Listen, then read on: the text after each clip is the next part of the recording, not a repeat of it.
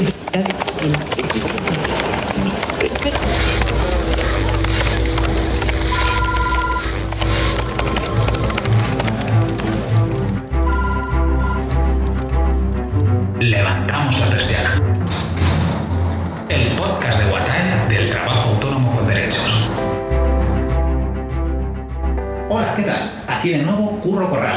responsable de comunicación de la Unión de Autónomos Guatae.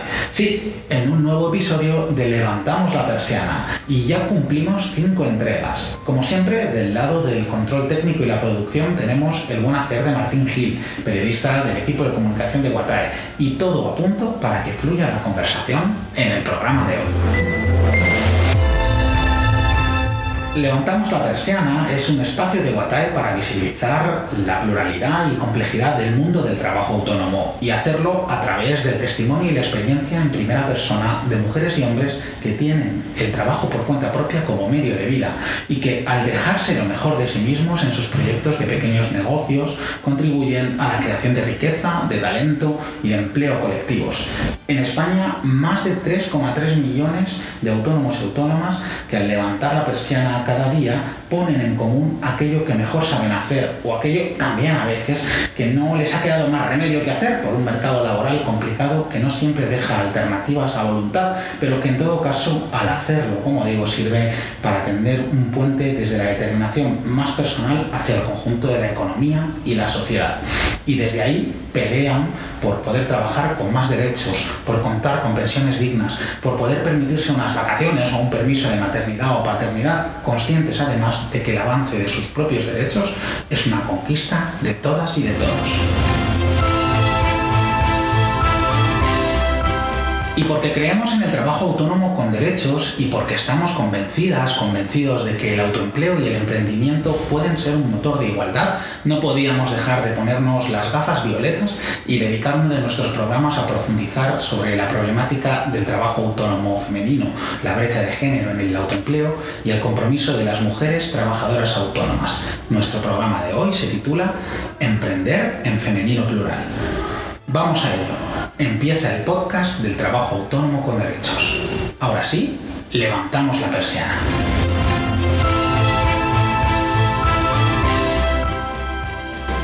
Como cada semana, antes de presentar a nuestras invitadas e invitados y abordar el tema en concreto que nos sienta ante los micrófonos, queremos recortar un trocito de actualidad y filtrarlo por la mirada de la secretaria general de la Unión de Autónomos, Guatae, en su tribuna de opinión. Adelante, la columna de María José Landabuno.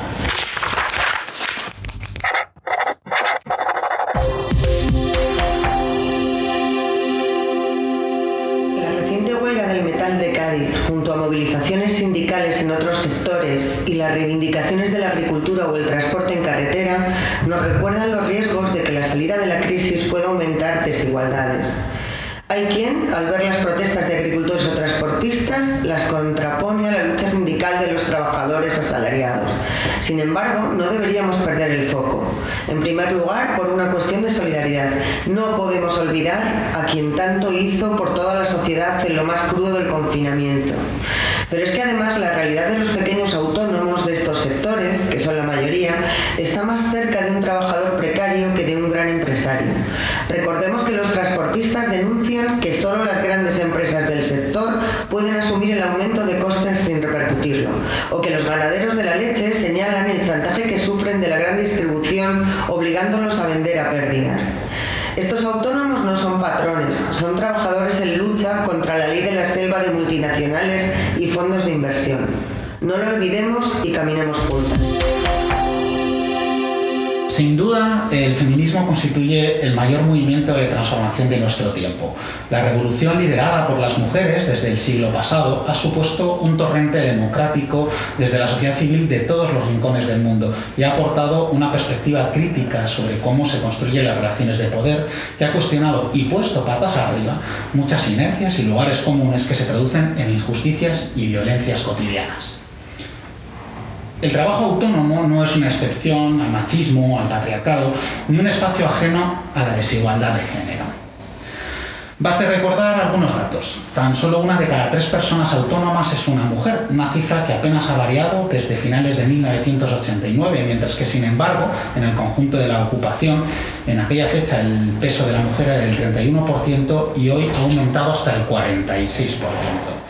Si hablamos de pensiones, las autónomas son también las jubiladas más pobres. Si ya la pensión media de jubilación del RETA es un 40,6% inferior que la del régimen general, para las mujeres autónomas esa diferencia asciende hasta el 50,6%.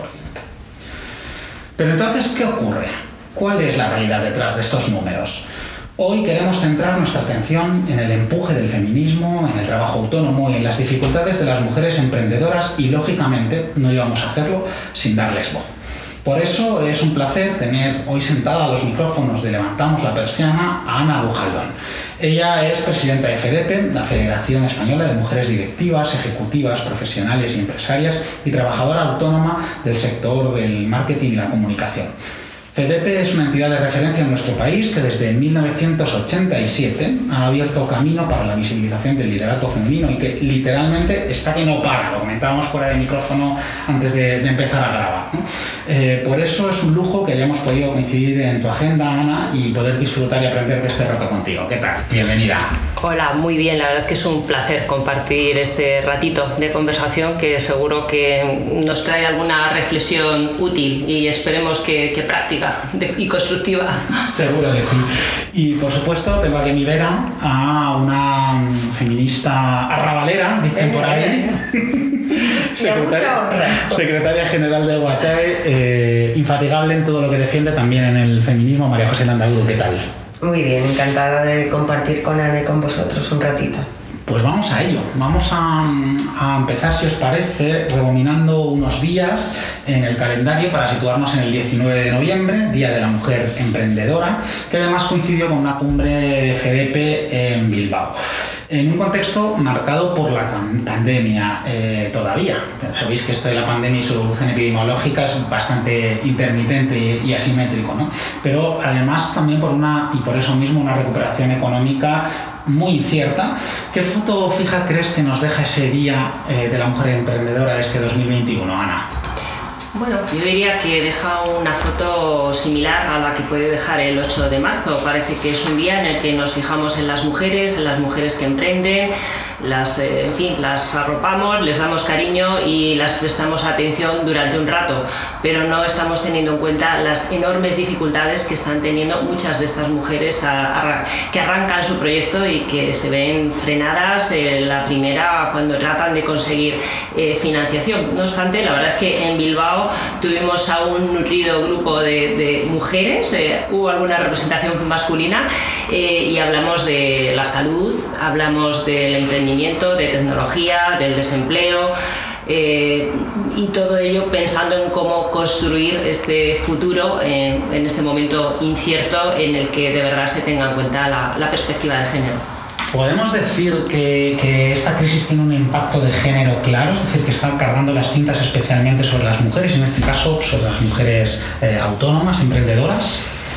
Mm, Vale, yo, yo, diría que sí, pero sobre todo porque no arrancamos de una posición de igualdad. O sea, que esa desigualdad que ya teníamos, en la brecha salarial, en la brecha en las pensiones que, estabas comentando, en el techo de cristal, eh, se ha aumentado con, con, la pandemia. Nosotras hemos hecho un barómetro en CDP hace, hace, unos meses y, y, se veía claro, la respuesta de, de, las mujeres es veo más frenada mi carrera profesional, eh, tengo muchos más problemas de conciliación, por lo tanto no hemos mejorado la base. Si no mejoramos la base y resolvemos eh, las cuestiones que impiden que consigamos esa igualdad real, pues efectivamente las crisis nos, nos, nos afectan muchísimo más. Claro, las, las, crisis son en la punta del iceberg, ¿no? En realidad. Sí, y manifiestan más esa debilidad estructural que tiene el colectivo, que nos lleva a ocupar los, los puestos de trabajo o de actividad menos estables, la temporalidad es cosa nuestra, la parcialidad también,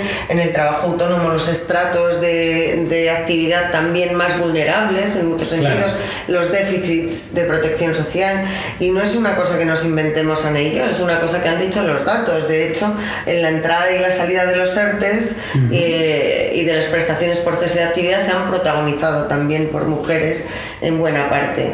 Eh, por no contar, y yo creo que esto lo tendremos siempre que, que, poner sobre la mesa, especialmente tan cerca del 25 de noviembre, las violencias machistas que, que, se han exacerbado durante todo este tiempo de secuestro con los propios maltratadores. O sea que ha sido una lindeza todo, sí. Claro, eh, hablaba en la introducción de ese dato de, de la brecha de, de, participación en el, en el autoempleo, ¿no? Eh, solo una de cada tres personas que, que es eh, autónoma es, es, una mujer. No sé si esto, eh, si lo ponemos en relación con otro dato, que es ese de que la, la, tendencia de los últimos años es a que las altas en, en, el, en el RETA y las incorporaciones, por tanto, al trabajo autónomo sean fundamentalmente de mujeres y de mujeres a partir de los de los 50 años, hay a quien le pueda sonar que es una contradicción, ¿no? Bueno, no. Es la, expresión, de este fenómeno? es la expresión de la misma circunstancia y es que las mujeres mayoritariamente realizamos actividades por cuenta propia por necesidad, como una cuando somos expulsadas del, del, trabajo por cuenta ajena o cuando no conseguimos encontrarlo o cuando lo tenemos que compatibilizar con las tareas de cuidados que siguen siendo nuestra, con lo cual eh, es en esa franja de edad cuando probablemente después de los cuidados de los hijos las mujeres no encontramos actividad por cuenta ajena y por tanto nos incorporamos al autoempleo. Y ya es un punto de partida malo, ¿no? porque eh, tener que emprender por necesidad implica en muchas ocasiones ausencia de financiación, de madurez del proyecto, de, de, bueno, de búsqueda realmente del sector de actividad donde puede uno eh, o una prestar su, su, mejor talento.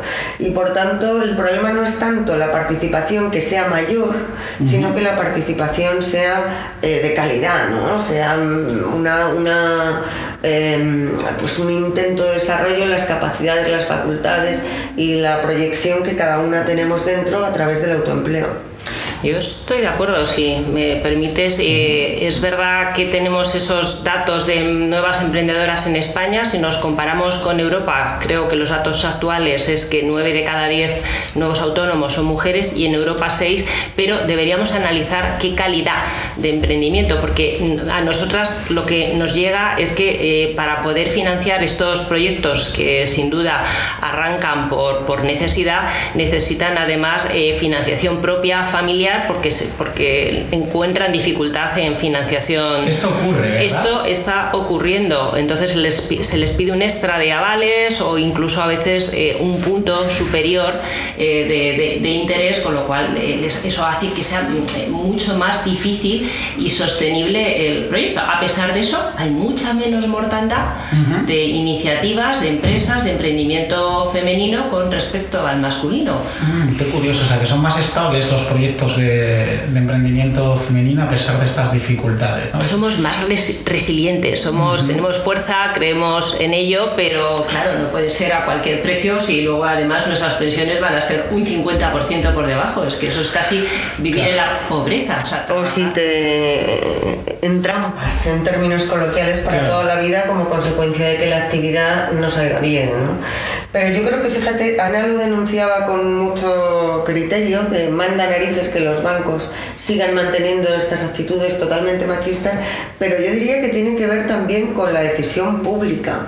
Las políticas que se han seguido uh -huh. eh, de, de, promoción o de y de protección del trabajo autónomo no han tenido en cuenta la perspectiva de género. Han sido políticas de low cost, de tarifa plana, en, vuelvo a los términos coloquiales de café para todos, sin, sin incidir en los elementos sociales, como puede ser este caso, o en los elementos de valor colectivo, de solidaridad, de proyectos que generen red y que ayuden a terceros y, y, a la sociedad en su conjunto, eso no se ha tenido en cuenta. Con lo cual yo creo que merece también una reflexión pública sobre el papel que las mujeres tenemos que ocupar aquí y de cómo ayudarnos. Claro, no hay nada más discriminatorio que tratar a todo el mundo igual, ¿no? Efectivamente. En muchas ocasiones. Y, y, en el caso de las pensiones, este problema tan, tremendo, ¿no? La verdad que la cifra que, la pensión de una media, de una, trabajadora autónoma, sea la mitad que la de una persona jubilada del régimen general, eh, que sean las, jubiladas más, más pobres, por tanto, ¿no? es algo que además en, en destacábamos eh, con motivo del Día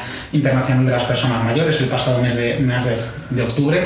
Eh, entiendo que, debe ser crucial para poder eh, resolver esto en el, medio y, largo plazo, eh, plantear de una vez por todas una reforma del sistema de cotización que sea justo eh, y, y solidario para garantizar que precisamente estas realidades de carreras de cotización muy intermitentes, en situaciones de, precariedad, además, con, ese dato de a partir de los 50 años, eh, eh, mujeres eh, que, son las que lideran el creciente autoempleo y por tanto con problemas probablemente para cotizar en condiciones en el tramo final de su, de su vida laboral, pues como digo, esto probablemente si, si no se reflexiona desde el conjunto de lo que es el sistema y su precariedad estructural, mal vamos, ¿no?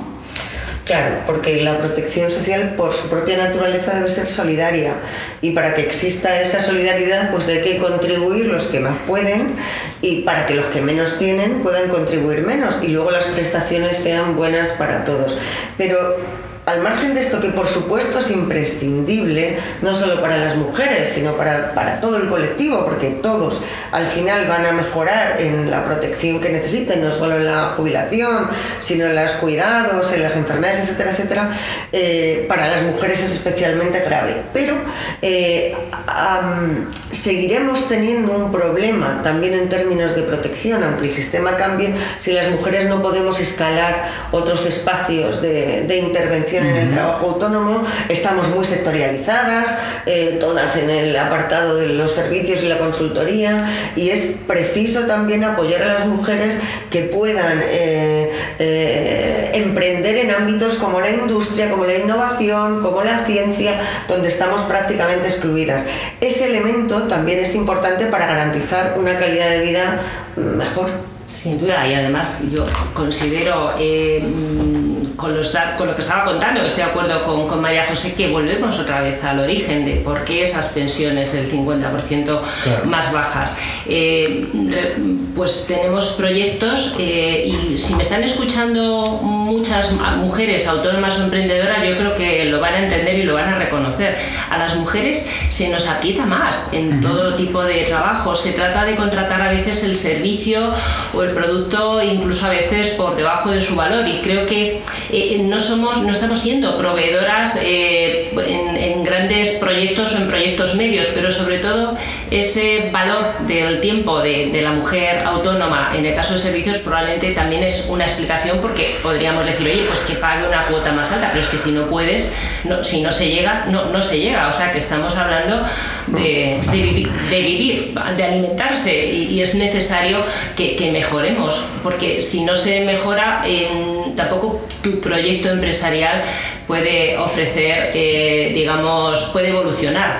Ya has mencionado otra cosa, como es la tecnología, eh, que el barómetro que hacíamos en CDP, el 90% de las mujeres considera muy necesario el que pudieran tener un acceso más fácil a una formación en tecnología mucho más amplia, de mayor calado, que les permita implementarlo también en sus negocios. Y aquí es muy importante eh, que yo creo que, pongamos el acento y que, nos volquemos todos, porque ahí sí habría, yo creo que, que más, eh, más calidad y porque es el futuro es hmm. absolutamente el futuro.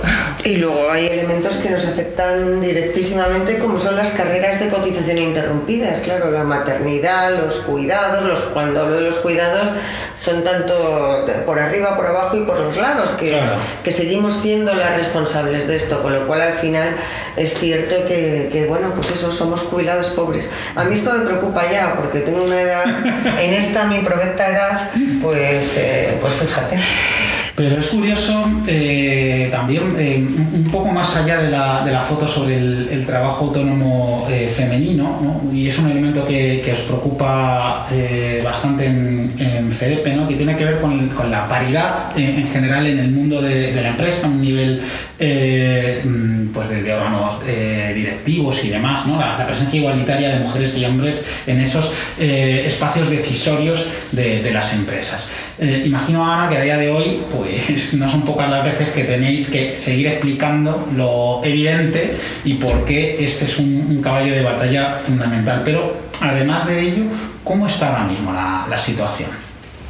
Bueno, pues el techo de cristal de, o de hormigón armado, o no sé, siempre buscamos algún calificativo que sea lo, lo- lo ponga aún más rígido para describir la, la realidad, es que no, no cambia, no, no cambia. Seguimos con pocas mujeres. Eh, si empezamos la pirámide por las empresas más grandes, por el IBEX 35, donde quizá hay algo más de presencia, pero donde este año pasado han retrasado los plazos, que no hay que olvidar que son voluntarios porque hay empresas que no llegaban a ese 30%. Así que nos encontramos con empresas que aún no cumplen ese 30%, con empresas del mercado continuo que no tienen mujeres en sus consejos y que les nos cuesta llegar a esas posiciones cuando sí que tenemos la experiencia, el recorrido y la formación.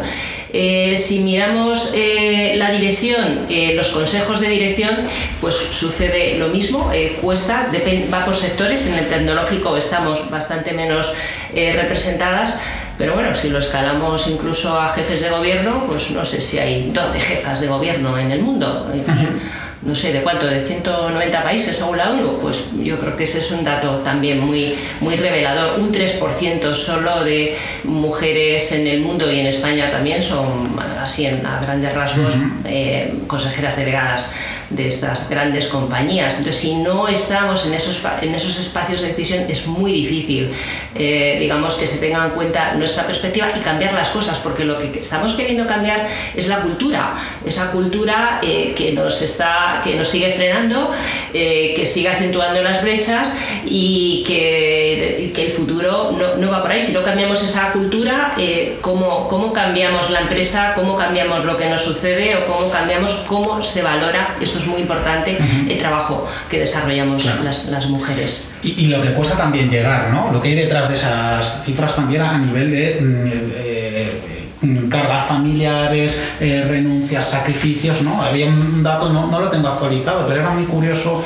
eh, en el primer gobierno paritario en, en la historia de la democracia española, ¿no? el, el primer gobierno de José Luis Rodríguez Zapatero, eh, más allá de eh, organigrama eh, de hombres y, mujeres en, pie de igualdad de, representación, había una radiografía sobre, eh, por ejemplo, el número de hijos en el caso de los hombres y en el caso de las mujeres. ¿no? Como, como se ve que eh, lo- los hombres ministros tenían más hijos eh, que, por ejemplo, Exponencialmente más, no es que tuvieran más Exponencialmente más. Eh, Claro, lo que demuestra que eh, pues probablemente ellos no, no han tenido que eh, preocuparse tanto de eh, la- la- los cuidados en, en el ámbito doméstico y, y familiar eh, frente, frente a ellas. ¿no? Eso dice mucho de la necesidad de ese cambio cultural que apuntabas. ¿no? Sí, pero la maternidad también es un problema no solo social, sino Claro. económico. Por lo tanto, si está frenada la maternidad, y en España creo que somos los segundos, no sé si detrás del Vaticano, en el ranking por abajo, pues mm, eh, en fin, deberíamos de plantearnos por qué sucede esto, por qué las mujeres no, no dan el paso eh, y quieren, mucho, porque hablamos con muchas de ellas y quieren, pero sienten que tienen que afianzar su carrera profesional, la carrera profesional muchas veces no se termina de, de afianzar y cuando deciden dar ese paso encima no se quedan embarazadas, que es- este es un, un, un problema importante junto con el de los cuidados, Claro. Claro, si es que se sigue considerando y sigue siendo real que somos las mujeres las que soportamos toda esa, todas- todos esos elementos de cuidado que son tan importantes socialmente y que por tanto debería ser una cuestión de Estado, ¿no? Cómo lo resolvemos en, en conjunto, no solo por las mujeres, también por los hombres y también por las personas eh, que han de ser cuidadas y que, y que merecen tener pues una red estable Claro. y posible, porque para muchas mujeres esto no lo es y al final tienen que renunciar, mujeres y hombres, a, a producir ese, ese elemento. Ahora que hablabas tú de los, esa transición, ese cambio, ¿no? ahora que hablabas tú de, la, de los ministros y ministras, me venía a la cabeza lo poco que hemos avanzado en términos que cuando aquellos primeros gobiernos paritarios se referían a las mujeres siempre desde el punto de vista de su vesti- vestimenta, si es más guapa o más fea, si es tal, hasta los calificos, perdón, los calificativos que se ciernen sobre ellas son distintos, ¿no? Nunca he dicho, no he oído decir de un ministro que sea bobo o que tal, sino hasta la, la percepción para insultarte es otra. Y, el ejercicio, por ejemplo, determinante de las responsabilidades, en el caso de los hombres, pues es una determinación, ¿no? Y en el caso de las mujeres siempre hay eh, como una, de una ambición más sospechosa, ¿no? Ambición en el peor sentido. Te ponía este ejemplo, si para Yolanda Díaz, por ejemplo, o Irene Montero, me da igual, o, o, o Inés Arrimadas, o sea, cualquier mujer en política, eso se convierte en un bueno, hay un obstáculo, como poco obstáculo incómodo, imagínate a esta señora cuando va por ahí a vender sus productos o yo cuando he ido a un juicio o he ido simplemente a reuniones a, cierto nivel, ¿no? Cómo te, a veces te hacen sentir, cómo te apartan, cómo te ningunean, etcétera, etcétera. Sí, se nos, es verdad que sigue habiendo algo, que esto tampoco cambia, se nos define por rasgos secundarios y vuelta por lo que acaba de decir María José, que estoy también, por supuesto, completamente de acuerdo, que es el valor, el valor que tiene nuestra aportación. Y la realidad es que las empresas que cuentan con más mujeres en los equipos de dirección son más rentables. Las empresas que lideran las mujeres son más sostenibles. Pues vamos a hacerlas más fuertes, vamos a darlas financiación, vamos a ayudarlas a crecer creo que eso dibujaría un, mapa eh, diferente y vamos también a, animar a, ese emprendimiento tecnológico. Fíjate que hasta que, que tengan que hacerse las entrevistas de trabajo ciegas, o sea, es bastante expresión de lo miserable, de lo miserables que somos, ¿no? Porque es, es, conocido que ya cuando saben que eres una mujer o eres un hombre, la percepción es distinta. Y en las grandes empresas que hacen esto se ve muy claramente porque en los primeros estadios, efectivamente, las mujeres nos incorporamos con más fuerza, pero posteriormente, como ya no hay ciego que valga, porque ya quieras que no, eh, la, la proyección y la participación en la empresa ha resultado evidente, pues ya no hay más manera de escalar ahí, ¿no? Y a mí me parece una sociedad enferma, la sociedad que sigue haciendo esto con las mujeres. Bueno, claro, y en el caso de la conciliación se ve muy claramente por, lo que comentabais, ¿no? Que parece que es un problema, eh, en, lugar de un, problema social en general, ¿no? Cómo organizamos colectivamente eh, los cuidados de que la gente que precisa los cuidados, porque son fundamentales para sostener la vida, va siendo un problema de puertas para adentro de cada casa y por tanto un problema que, que, termina recayendo fundamentalmente sobre, sobre las, las mujeres. Pero, pero ¿qué medidas creéis que, que se pueden implementar eh, para, especialmente desde el caso del trabajo autónomo, eh, poder dar más, más, más garantías de, que esto pueda cambiar? Quería apuntar algo antes, si, si, si, te parece. Claro. estaba recordando una frase de una persona muy conocida en España y que colabora con nosotros, eh, Antonio Garrigues, que dice, no os olvidéis que en esta sociedad machista quien tiene el poder, y son los hombres, es quien no quieren soltar el poder. Por lo tanto, ese es el punto de partida. Eh, ¿Cómo se consigue? Pues, eh, ¿qué medidas debemos tomar? Pues eh, en, ello, en ello estamos, ¿no? Pero no, terminamos de dar con las claves, porque realmente debería haber todavía más consenso entre hombres y mujeres y en el ejercicio de, la empresa y que de verdad prime el, mérito y la capacidad.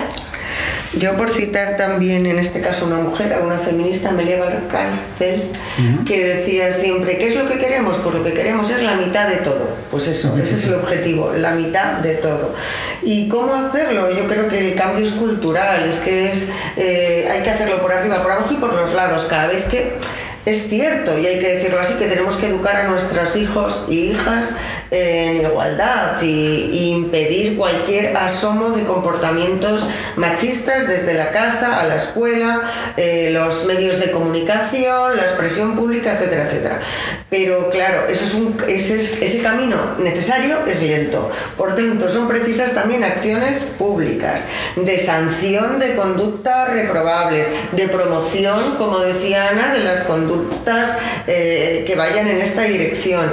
Y todo eso es preciso que se haga ya, porque es lo que decían antes, es que ni, siquiera es obligatorio que las empresas tengan al 30%. Es que, es que tiene que serlo, mire usted, le cierro, o sea, le cierro las cuentas del banco en el registro mercantil, porque es obvio que no hay razón ninguna para que no haya un 30% al menos de mujeres con capacidad para llevar adelante ninguna empresa en el mundo, no se me ocurre ninguna.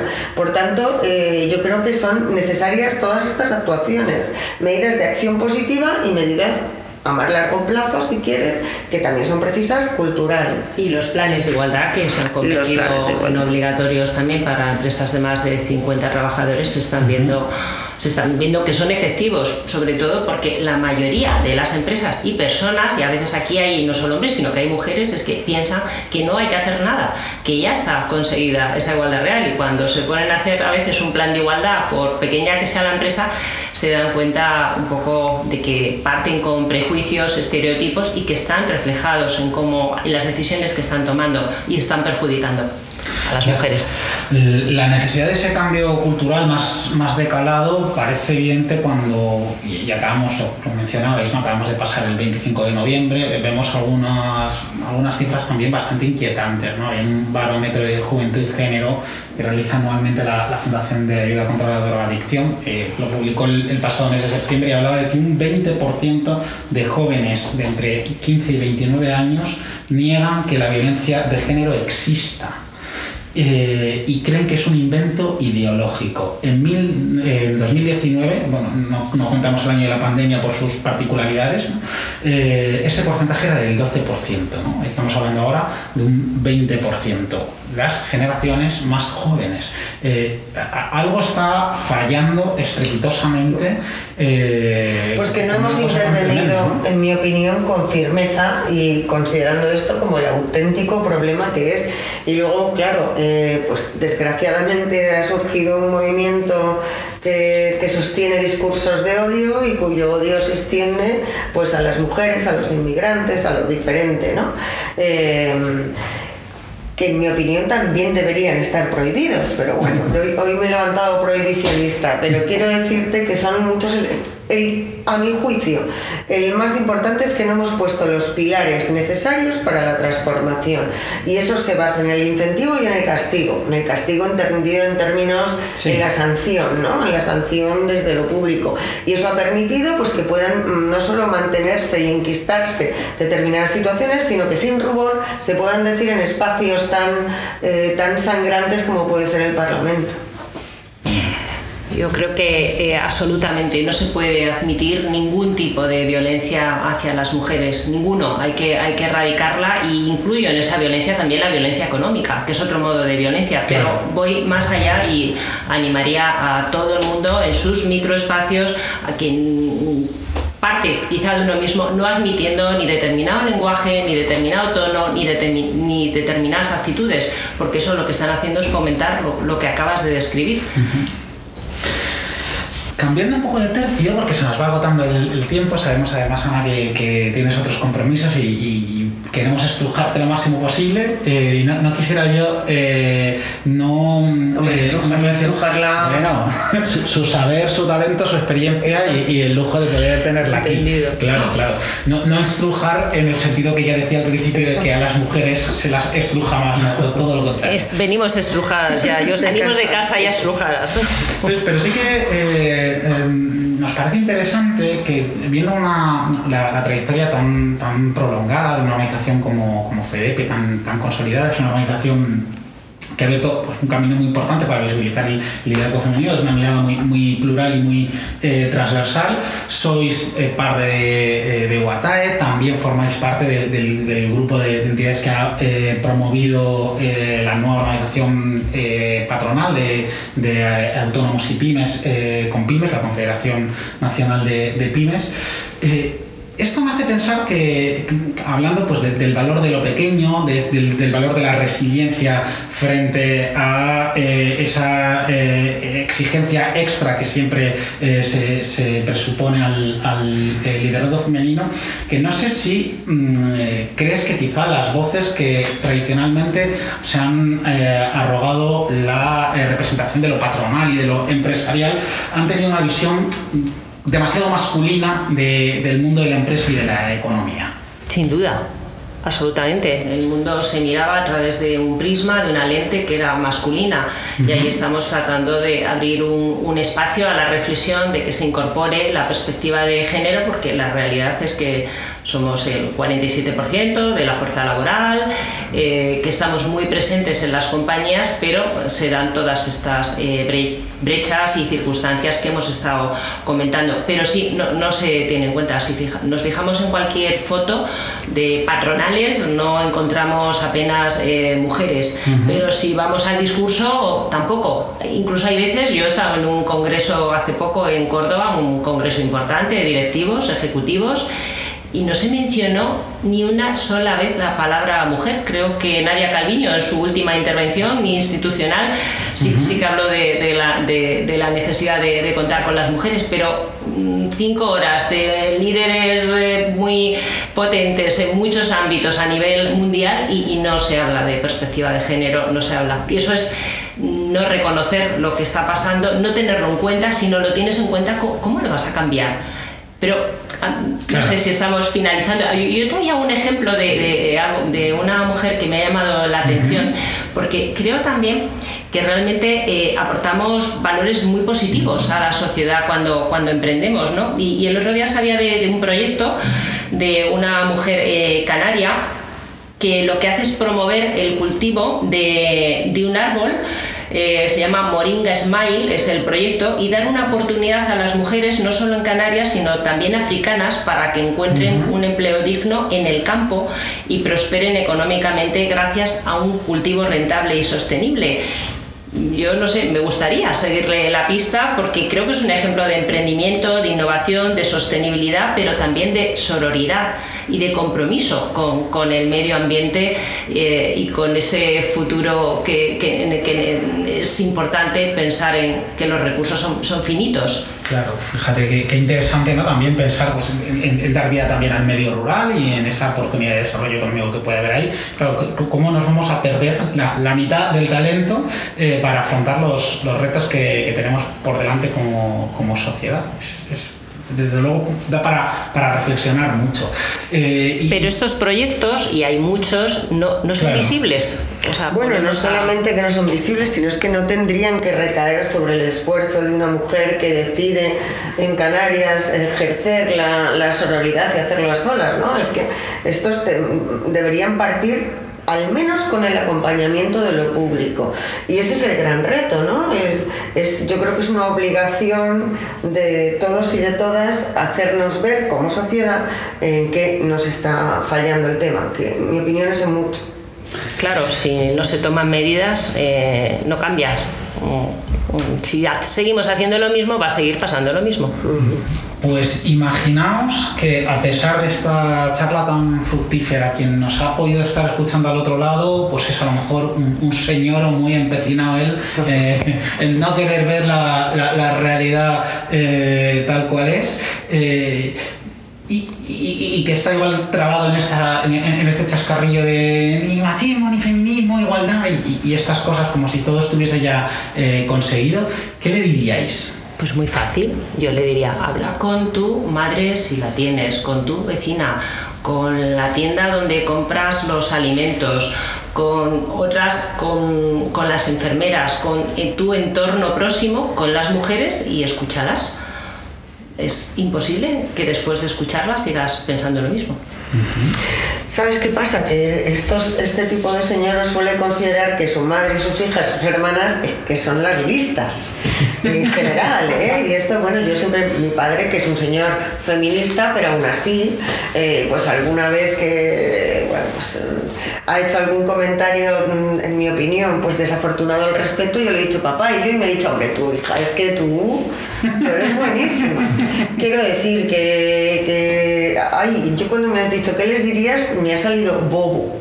Pero bueno, entiendo. No, es muy, muy gráfico, Entiendo bien que que bueno, yo creo que Ana lo ha dicho antes, solo hay dos, eh, dos vectores en este proceso. Uno es la ignorancia, que yo creo que es en el menor de los casos, y el otro es el mantenimiento de las estructuras de poder. Si es que es suyo, si es que no quieren. No quieren porque quieren seguir teniendo más oportunidades para ser desde presidentes de gobierno hasta el jefe del taller o hasta que como proveedor su empresa eh, le vaya mejor o su banco le dé el dinero a mejor precio. Y eso que parece demasiado subliminal no lo es tanto, o sea, está ahí formando parte de que vienen estas brujas y verás cómo nos quedamos y lo nuestro.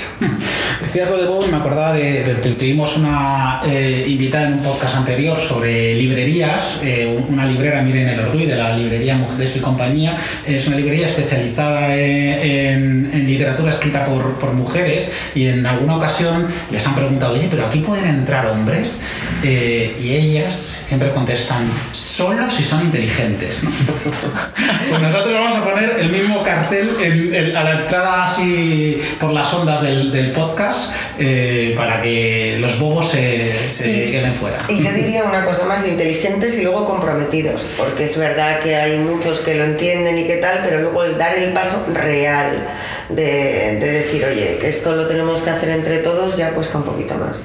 A mí me gustaría recordar hoy a Almudena Grandes, una mujer feminista, autónoma, comprometida, que recientemente nos ha dejado y que merece un espacio en nuestro recuerdo y en nuestro trabajo diario de futuro para seguir esa estela ¿no? de mujeres eh, luchadoras y, y, militantes con la causa de todo el que lo necesite, del pobre, del triste, del apartado, del marginado.